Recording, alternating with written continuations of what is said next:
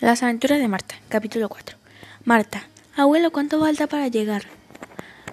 Ada, ya casi, niña, ya casi llegamos. Abuelo de Marta, gracias por llevarnos. Ada, no hay de qué. Ada, sigan caminando para que lleguemos antes del anochecer. Marta, ok. Narrador.